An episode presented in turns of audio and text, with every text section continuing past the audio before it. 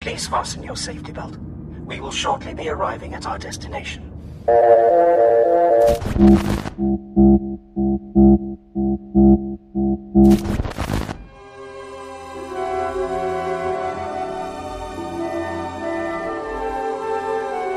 Salve, salve, ouvintes Carol. Bem-vindos a mais um episódio deste podcast maravilhoso. E cá estamos nós de novo para mais uma de nossos reviews da série clássica. E eu já estou aqui com uma parceira de sempre, o Vinícius. Fala aí, Vinícius. É, salve aí todos os ouvintes de Scaro. Estamos aqui de novo, aqui para falar da série clássica novamente, né? E, e- então é isso, né? Vamos começar aqui hoje, vamos, vamos falar aqui, né, do arco The Edge of Destruction. Exato.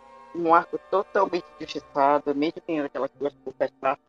É um arco que, pouco ele tem, ele não dá pra acrescentar alguma coisa pra história, ele é bem legal. Tem uma parada viajada, mas ele é bem legal. É, então é um resumo do episódio. Ele é viajado, mas é legal. É, ele é bem um tapa-buraco mesmo, né? Tipo, a intenção dele é só tapa-buraco ali entre The, The Daleks e Marco Polo. Cara, pior que quando eu revisar Marco Polo vai ser uma droga. É Com quatro fotos do tempo. Sim. Tipo, com quatro partes, misericórdia. E eu não acredito que a gente vai sair de um episódio de duas partes.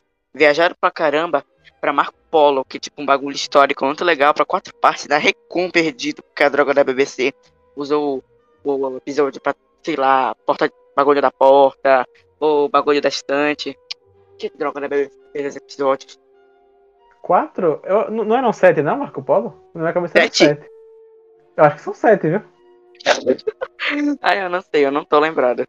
Mas a, mas a gente. Mas a gente ainda não tá falando de Marco Polo. A gente vai falar hoje de Edge of Destruction. Terceiro. ep-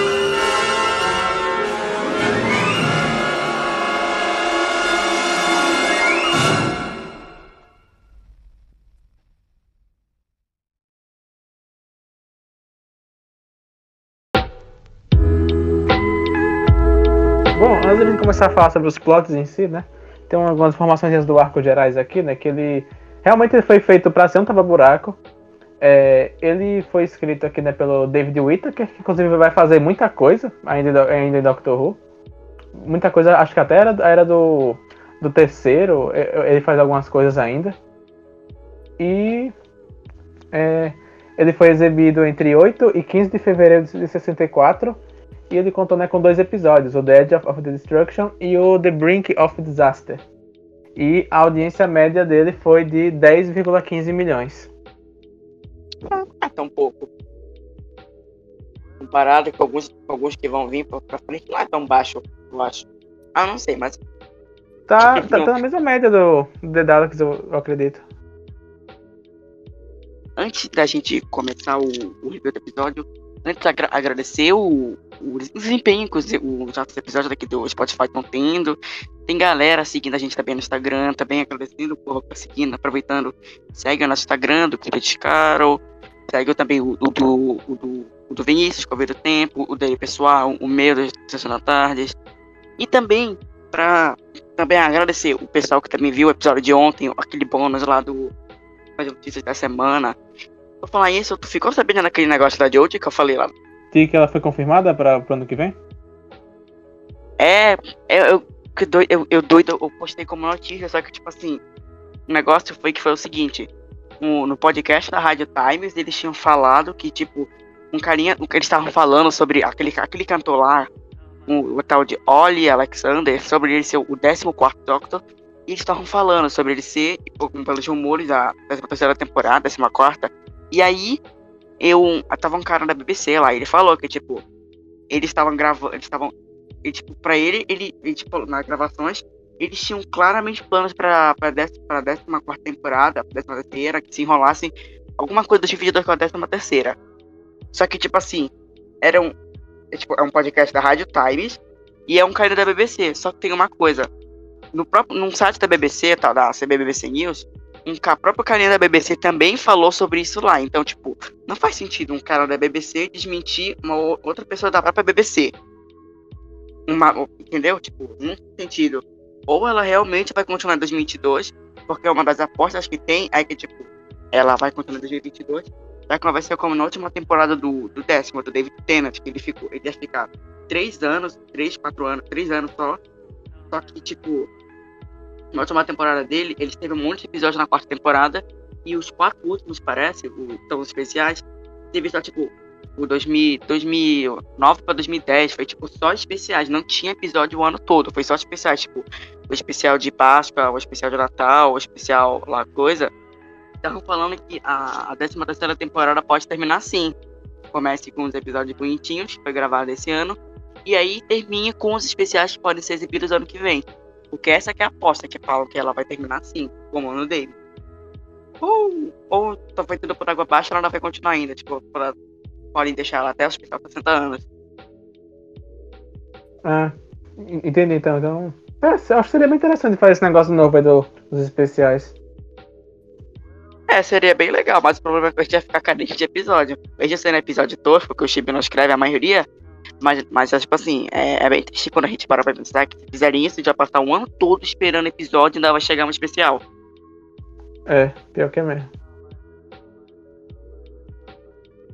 E é isso também, mas se mas você também está chutando, se querem mais saber sobre o bagulho, vai lá no, no, no episódio bônus que a gente postou ontem.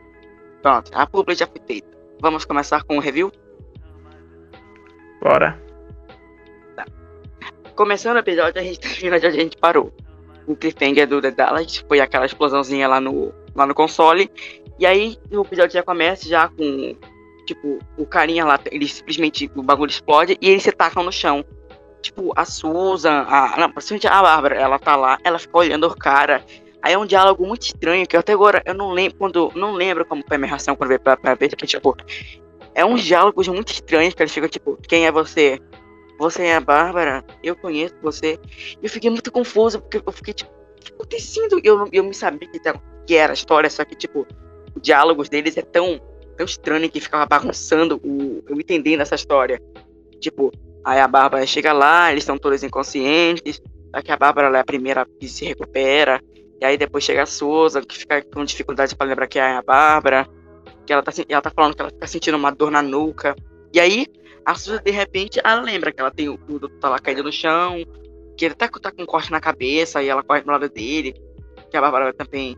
Aí a Susan ela se recupera um pouco para tentar recuperar uma. Ela vai lá pegar uma bandagem, uma bandagem louca para colocar na cabeça do doutor. E enquanto o doutor tá ferido, aquela bandagem, ela, enquanto ela tá ferida, aquela bandagem fica vermelha. Mas quando ela vai, ele vai se curando, a bandagem tipo, tem umas listrinhas lá.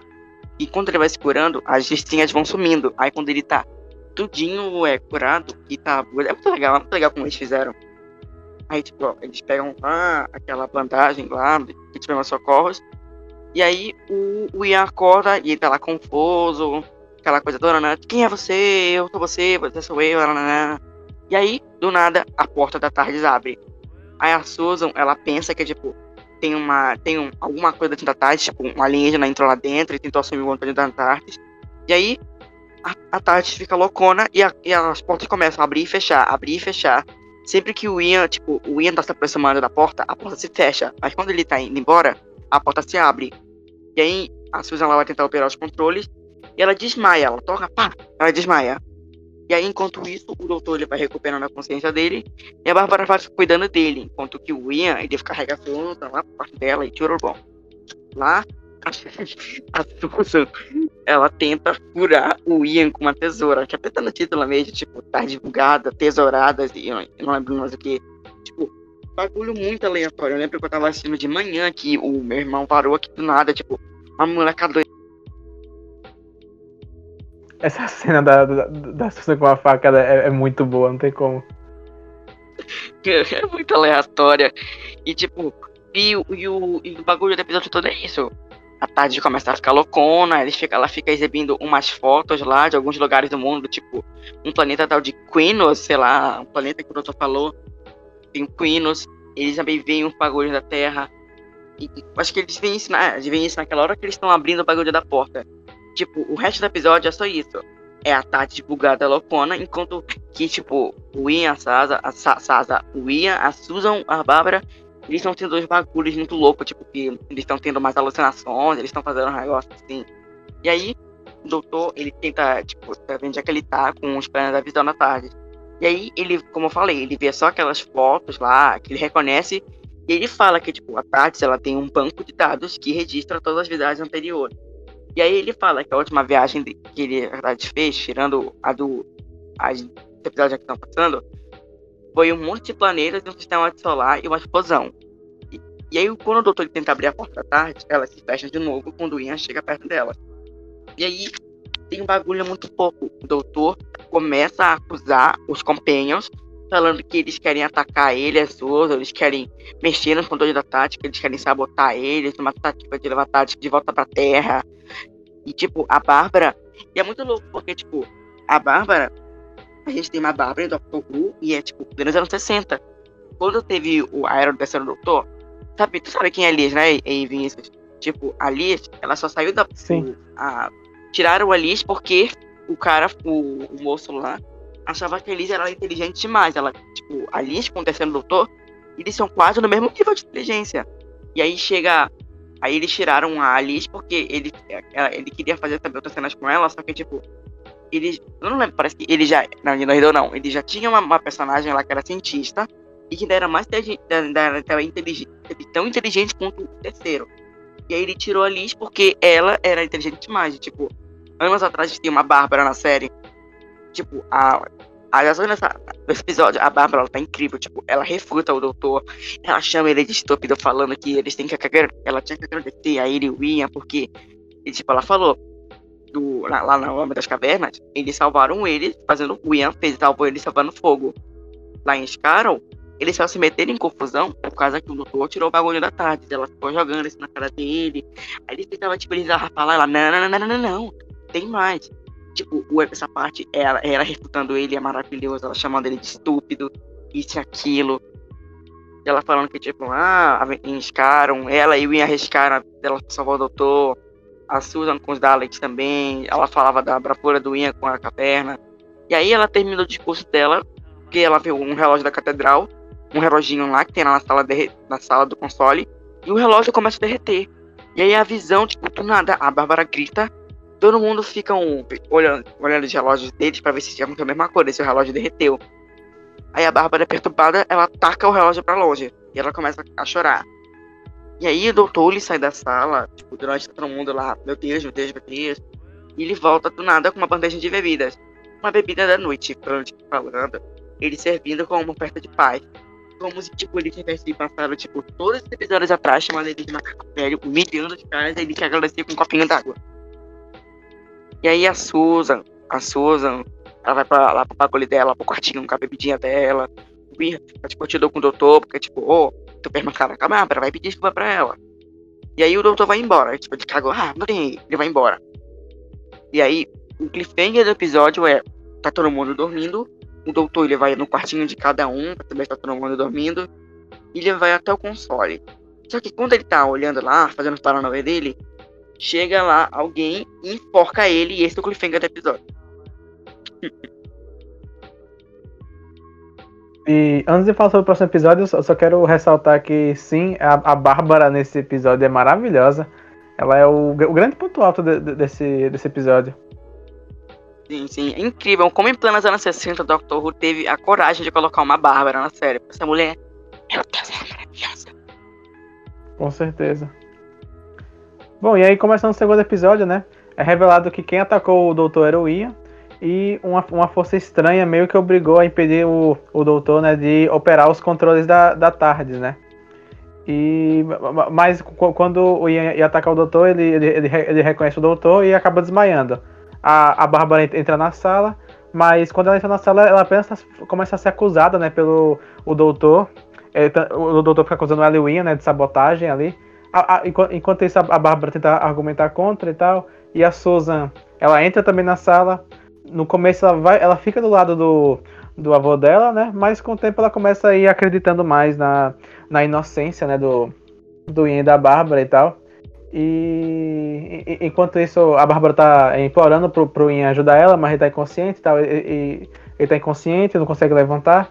E quando ele acorda, ele fica meio atordoado. E, e, e então, de repente, né? É, um, um alarme soa E o doutor corre ali pro tal do localizador de falhas. E ele vê que tudo aquilo ali foi um acidente. E aí ele meio que. Né, vendo que é um acidente, ele admite que jogou mal é, o, o Ian e a Bárbara. E ele quer trabalhar junto, né, pra tentar resolver esse perigo aí. E, e, e, o doutor, assim, ele acaba percebendo né, que a fonte de energia da TARDIS ela tá meio que tentando forçar a própria saída. Isso meio que deixaria eles alguns minutos da, da destruição da própria TARDIS. E com isso, a Bárbara D2, né, que os, esses, todos os eventos estranhos que estavam acontecendo na TARDIS seriam uma tentativa da própria TARDIS é, alertar a tripulação. Então, tipo, é a primeira vez na série que a gente vê a TARDIS é, demonstrando uma consciência. Tipo, meio que a grande importância desse arco todo é isso. É a primeira vez que a gente vê a própria TARDIS se mostrando ser um ser, é, ser ciente. Sim. Idris Vida Louca. É. E, e então o doutor mente para Susan e para Bárbara falando, falando é, sobre a quantidade do tempo que resta, né? Porque segundo, segundo ele fala pro Ian, ele, ele, ele não queria que, que, as mulheres soubessem da hora da, da, da destruição e tal. Eles estavam todo pessimistas, achando ali que, que não tinha jeito, que a, que a destruição tava para chegar, né? E e, então, é, mas eles conseguem, mesmo assim, é, rastrear a falha, que era meio que uma mola quebrada ali no, no interruptor de retorno rápido. Tipo assim, esse retorno rápido, ele não é tão explicado bem na série, mas é tipo assim, ele é, uma, é um botão da TARDIS que ele pode basicamente retornar para o último lugar que a TARDIS foi. É, tipo, se, se, se tiver alguma, emergência, o doutor pode apertar esse botão para retornar para o último lugar que a TARDIS parou. É basicamente essa a, a, função, a função dele. Então, então eles conseguem é, corrigir ali o, o, o, problema do interruptor. E o doutor vai lá e pede desculpas ali pro, pro Ian. O Ian aceita de boa, ele já tava meio que desenvolvendo uma relação com o Ian pelo fato dos dois estarem investigando mais os eventos. E ele tem toda uma cena dele pedindo desculpas pra Bárbara e tal, que dura mais tempo e tal. E é uma, é uma cena bem legalzinha essa cena dele pedindo desculpas pra, pra Bárbara e tal. E reconhecendo ela e tal, tudo, tudo mais. E, e então.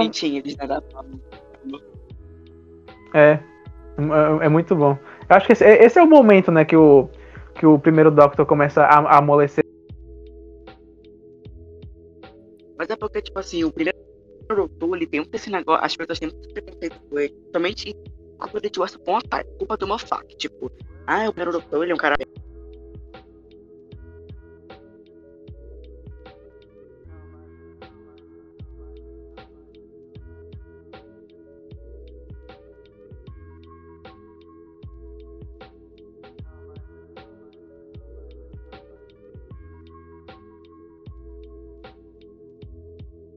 Tipo, porque o. Sim, como eu falei, as pessoas sempre se estigma, tipo, nossa, o primeiro doutor deve ser um cara chato, porque ele é velho, isso, aquilo. A culpa também do Mofá, porque o Mofá fez muito aquele negócio de caracterizar o primeiro doutor em Once Upon Time, de que ele era um velho, tipo, tinha uns pensamentos ultrapassados, de negócio assim. Tipo, se vocês assistirem a Era do Primeiro Doutor, é totalmente o contrário. Ele sempre foi, tipo, meio, tipo, ah, não sei o que, aquilo. Mas ele era um cara muito bondoso. Quando o Primeiro Doutor ele tem esses momentos mole, principalmente. A gente sempre viu no filme doutor, tipo, ai meu Deus, não sei o que, bonitinho, com a Susan. Aí, tipo, porque a Susan, ela é meio que uma ponte entre ele, a Susan e a, entre ele, a Bárbara e o Ian. Porque o doutor, ele tava cagando pra eles no começo. Ele só. Porque, tipo, a Susan, ela. A Susan é a única que tinha um vínculo maior com a Bárbara e com o Ian, porque eles eram os professores dela. O doutor nunca, tinha, nem tinha, nunca nem tinha falado com ele direito. E a Susan, ela é meio que uma ponte entre esses dois. Então, quando meio que a Susan sai, meio que, tipo, quando na época eu tava assistindo, eu fiquei com receio, que, tipo, ele ficasse meio, tipo, rasinha com a, a Bárbara e o Ian, mas não, pelo contrário, ele ainda continuou o carinha sempre com eles. E, tipo, esse é uma das graças do primeiro doutor, porque esse é o, é o jeito dele, de ser meio rasinha, mas com, com o tempo ele vai amolecendo. E com a Bárbara, é isso, a gente vê nessa cena dele, tipo, pedindo desculpa pra ela, ele até colocando ele, ela dando uma roupa pra ela, eles andandinho, aquela muito bonitinho, ela segurando o braço dele, aí eles indo com Ian, chamando ele de Chico, aquela roupa dele lá. E, tipo, o final deles é basicamente eles brincando, tipo, eles saem lá, com de Marco Polo, como tu falou, eles brincando com a neve. Tipo, a gente vê, eles estão começando a ficar mais amigos, e toda hora, tipo, se chutando, se dando, dando uma patada a cada cinco minutos. Sim, tipo, Principalmente de, de, deles é isso, né? Essa, essa, amizade que vai se construindo, né? junto com meio que o derretimento do coração do Doctor, entre aspas, né? Tipo, ele começa assim tão rabugento e tal, até que mais pro, pro meio, pro final da era dele, ele, ele vira um, um velhinho cool, digamos assim. Sim, sim. E, e, e, é engraçado você falar da saída da, da Susan, né? Porque eu, eu também tenho esse receio do que seria a relação dele depois que a Susan sai, mas depois que, tipo, chega a Vicky, vira quase que a mesma coisa. Ele, ele, também tem uma relação muito boa com a Vicky também. Sim, porque, tipo, quando. quando você já viu um, um, como era o conceito da Vicky? Quando criaram o conceito da Vicky, porque, tipo, naquela época não tinha ainda o conceito de regeneração, um conceito de bagulho, porque a gente sabe que quando o doutor fica de empenho, tipo, na maioria das vezes o companheiro é um cara diferente. Só que quando a, a Susan, a Caroline Porter saiu, o povo ficou com medo de que o povo começasse a deixar de assistir. O povo, a Susan saiu, e aí eles queriam que, tanto que eles queriam que até que o cabelo da Vicky fosse que nem com o da Caroline. Pra que, tipo, ela fosse igualzinha a Susan. Só que nem sabe como a, como a Vicky é, tipo, ela é basicamente uma Susan madura. Não que, tipo, a Sim. Susan não seja tão, tão, tipo, ai, mas eu prefiro, não. A Susan, ela tem os momentos dela de bravura, mas mas, na época, anos 60, eles deixaram mortos assim porque na época a Tarde tinha conceito de uma família. O, o Dr. Lafo, o Ian e a Bárbara, os pais, e a Susan, a, a, a criancinha, a neta, a criança, a filha.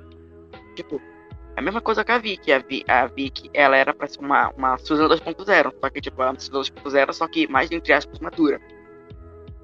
E ela só não foi uma Susan 2.0 porque a própria é, Maureen O'Brien, eu acho o nome dela, acho que é a, a, própria, a, própria, a própria Maureen, ela recusou muita coisa, tipo, eles queriam que ela pintasse o cabelo igual da Souza, ela não quis. Ela recusou muita coisa assim. Sim, sim, graças a Deus, porque a, a, a Vicky ela é muito legal. É, enfim, né? Nós vamos falar da, da Vicky em breve. Agora vamos deixar pra, pra falar dela em breve. E, e como você falou, o cliffhanger é exatamente esse eles saem ali para brincar na, na, neve, ali, digamos assim. Eles acabam encontrando ali uma, uma, uma, pegada gigante e acaba ali o arco dando gancho para Marco Polo. Por acaso eu nem me lembrava desse cliffhanger, eu me lembrava tipo deles saindo na neve alguma coisa, mas eu não lembrava dessa pegada. Eu também não, não lembrava, não lembrava mesmo. Nossa, na verdade eu não me lembrava de muita coisa desse arco, eu me lembrava da, da Susan Tesoureira. É, é, basicamente o que eu lembrava dele mesmo era a, a Susan com a faca ali. Bom, vamos partir para as curiosidades. Antes de que o episódio fosse pro ar, o nome do arco, em vez de ser The Edge of Destruction, ele iria se chamar Inside, Inside the Spaceship, ou também The Spaceship. E The Brink of Disaster, é, muitas vezes ele é tipo, eles chamam ele de the Sun e esse, esse que seria o título provisório de detalhe. Tipo, os episódios de novo, os episódios foram perdidos, eles foram recuperados de impressões de filmes negativos lá na BBC, Enterprise, 78. De novo, BBC cagando e andando pros arcos, porque, como eu falei lá no, no ponto, antigamente, BBC não tinha o bagulho de hoje em dia que tem de reprisar os episódios, porque hoje no New Who, a BBC ela reprisa os episódios da série moderna, mas antigamente não tinha isso eles pensavam que não tinha necessidade de reprisar, então eles estão fazendo tacar fora, fazer alguma outra coisa com a fita. E o episódio perdia, eles viam que tinham feito merda e recuperavam de novo. E tipo, outra coisa legal, uma gravura árabe de Brink of Disaster, que foi feita, para venda lá no exterior do país do Oriente Médio, ela também foi exibida. Nada, mas. Essa história, ela foi exibida, não foi exibida não, foi escrita para completar o número atribuído de episódios e cumprir o compromisso com a BBC, como tu falou. Como tu falou, né? como tu falou, é um tapa-buraco. Tapa-buraco tapa-buraco. A temporada ela foi encomendada para três episódios. A Charge ela teve quatro, The Dalek teve sete. Então, dois episódios foram mais adicionais foram necessários caso de que o programa fosse cancelado no momento. Só que durante a pré-produção de Charge, o Donald Baverstock, da BBC, ele cancelou a série com The Brink of Disaster, marcado com o episódio final como resultado. Tipo, Doctor foi cancelado em The Edge of Destruction no, nesse último episódio. E aí depois ele foi, tipo, carinha, ah, sabia, bora voltar. A gente não teria Marco Polo se o cara não tivesse cancelado. É basicamente isso. O Doctor Who ele, ele, ele teria acabado no, nesse último episódio agora. Doctor Who teve muitos quase cancelamentos, né? Sim, sim. Doctor Who, Doctor Who é, é, é uma. Nossa, principalmente na primeira temporada, porque tem um bagulho de baixo custo e tal. Eu acho que eles só vão, tipo, crescer os olhos quando, tipo, perceberem o bagulho que tá tomando, principalmente com a Dalek Mania. Tipo, outra coisa legal é que, é que, que, que, essa história, ela marcou a primeira vez que o doutor, ele indica que a tela da tarde dele, durante a tarde inteira, ela pode ser senciente. Lá em Uncle Child, o Ian, em um, em um ponto ele fala, esse lie, aquela cena que, que tipo, quando ele, ele toca lá na história da primeira vez, tipo, o doutor não indica nada. E, tipo, nada que indica que o próprio doutor não tá ciente que a matriz da tarde está viva. Mas conforme a história vai avançando, as pistas elas vão tendo dando cara. Tipo, o terceiro doutor, ele fala que é um ponto porque Lambert, a produtora do Fu, ela teve que escrever uma carta de desculpas depois que o departamento infantil da BBC ela fez saber que considerava uma decisão imprudente mostrar a Susan agindo violentamente com uma tesoura. Ou seja, a Paramount teve que pedir desculpas por causa daquela cena da Susan com a tesoura. O, o, diretor que ia ser designado para a série foi o, seria o Pat Russell, mas uma das primeiras diretoras da BBC é, disse que o Russell não estava disponível para dar estúdio, e aí o produtor foi o Mervyn Springfield, que fez de substituto. Nossa, o cara vai ser importante para a série. Uma coisa legal, o William Hartnell, ele queria, ele decidiu fazer uma piada com o elenco, e muitas vezes provocava quando ele balançava a fala, tipo, toda vez que o, tipo, tinha uma tomada lá, que o doutor, ele devia dizer localização de, localizador de falta. Ele disse o fornicador. Aí esse incidente ele lá traumatizado e Space of Time. Embora não, embora não apresente ele como uma corrente humorista internacional. Tipo, o docudrama de Doctor Who, ele pega realmente muita coisa que aconteceu. O, o Marquês, ele pesquisou mesmo. Muita coisa acontecendo nos bastidores. Só que ele só colocou de diferente. Tipo, aquele bagulho lá do daquela cena que eles estavam gravando na Child, a primeira vez o bagulho lá não, não deu água, não. Não foi na Child, foi lá para outro arco, lá pra frente. É um bagulho de docudrama mesmo. Falando também bem de gravação, durante a gravação, tive ligeiras alterações feitas lá no, no climático da aventura, tipo, a Bárbara sozinha, o desenho da Katari tentando comunicar com todo mundo lá, o passe que tava todo essa conversa foi compartilhada com o Ian, ela compartilhou com ele, falando do babado, e, tipo, nos ensaios, a resolução para que essa crise ela seria mais emocionante, o roteiro escreveu que, tipo, o doutor ele teria acionado o botão de retorno para salvar a tarde. Essa que seria o, o, a resolução da história. Como eu falei, essa é uma das... Eu não falo, nada, não. Essa é uma das primeiras de muitas poucas histórias da Doctor Who em que nenhum personagem morreu, ou perdeu um braço, foi destruído. Mesmo nenhum personagem fora da elenco apareça também da primeira história que não apresentou um antagonista e que mais próximo é que essa história tem de um vilão é a Susan e o próprio Doutor, ou seja, tipo, indiretamente os dois são os vilões do arco. Essa também continua sendo a história, continua, essa continua sendo a história de Doctor mais barata. Correção, eu errei. 2.500 libras.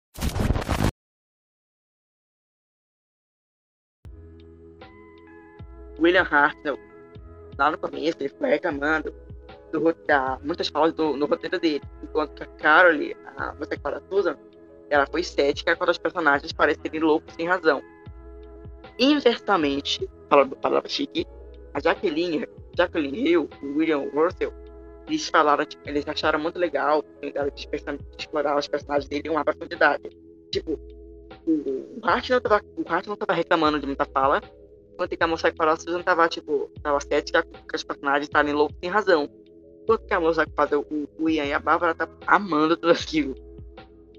O, o bagulho lá do rótulo, do, o, né, o rótulo de retorno rápido, lá do console da tarde, ele, ele, ele foi, parece que ele já sido escrito em caneta hidrográfica. Exatamente por isso que é feito, que o feito é incerto. Tipo, Raymond Cusick, ele adivinha que foi escrito nos ensaios como um guia, enquanto que a Barrett Lambert ela fala que pode ter sido escrito porque o William Hartnell ele pudesse encontrar a chave e aí ambos falam, concordam que tipo, o rótulo provavelmente nunca foi feito para ser visto na tela. E a Carol Ford, ela fala que tipo, ela e o Rastro, eles etiquetaram os condutores do, os condutores do painel da tarde durante o ensaio e falaram, tipo, presumindo que as etiquetas eram, foram, iriam removidas da produção. Então, no episódio, a gente não teria visto o nome lá, tipo, o do Retorno Rápido. E, para evitar complicações com o bagulho lá, o bagulho lá o Victor Gill, o David Whittaker, ele recebeu um crédito de redação pelo seriado, mas ele ficou omitindo os ao diretor de história. É, antigamente tinha essa bagulho que nas arte clássicas do Autocu, tu era o diretor e se você escrevesse a história, mas tu fosse o diretor, e outra curiosidade é que a música ela foi selecionada a partir de uma multivalidade de marcas de música, ambiente disco, de biblioteca, conta de novo, sem dinheiro, orçamento. Aí, essas pelas curiosidades. Bom, então vamos partir para a parte das notas, então. Então, é, Dead of Destruction é isso. Ele é esse tapa-buraco. Ele tem essa, essa importância, né, de, do, do, fato de mostrar que a Tardes tem vida e tal. Assim, eu vejo uma divisão clara nesse arco no fandom. Tem muita gente que acha ele genial por apresentar esse conceito da Tardes ter vida e tal. Tem muita gente que acha ele muito ruim e, e, e só. Eu acho que eu tô no meio termo disso aí. Então, a minha nota para ele vai ser um. Vai ser um, um seisinho. Eu acho que é justo. Tipo, ele não é nada demais. Ele tem realmente esse fator importante nele. Mas eu também não acho ele nada demais. Ele é. Ele não é um arco assim muito memorável. Eu gostaria de me tratar de novo. Então, eu falei de novo no review de detalhe. Quando eu tava fazendo as minhas notas de alguns. Essa galinha galo jogado. Quando eu tava fazendo meu, meu review da série clássica lá no Instagram, eu tava fazendo base os episódios que eu já tinha visto tipo, faz muito tempo.